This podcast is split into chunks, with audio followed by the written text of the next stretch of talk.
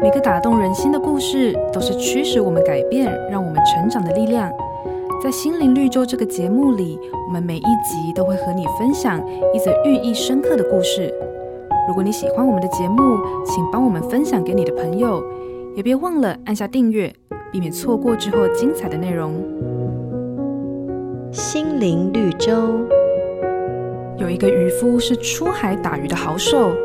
有年春天，听说墨鱼价格最高，于是他决定这次只捕捞墨鱼。好好赚他一笔，但是这次捕获的全都是螃蟹，最后只能懊恼地回航。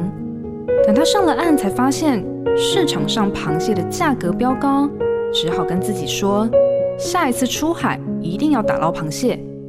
第二次出海，他把注意力全放在螃蟹上，想不到这一次上来的全是墨鱼，不用说，还是空手而回。第三次出海，渔夫心想。不管是螃蟹还是墨鱼都好，结果天空不作美，突然来了暴风雨，于是渔夫再一次失望而归。许多人都喜欢计划人生，只是计划往往赶不上变化。其实不管我们怎么计划，都有一位更高的计划者，就是掌管一切的上帝。圣经说：“天怎样高过地，照样。”我的道路高过你们的道路，把定定计划和修改计划的主权交给他，才是生命最佳的祝福和保障。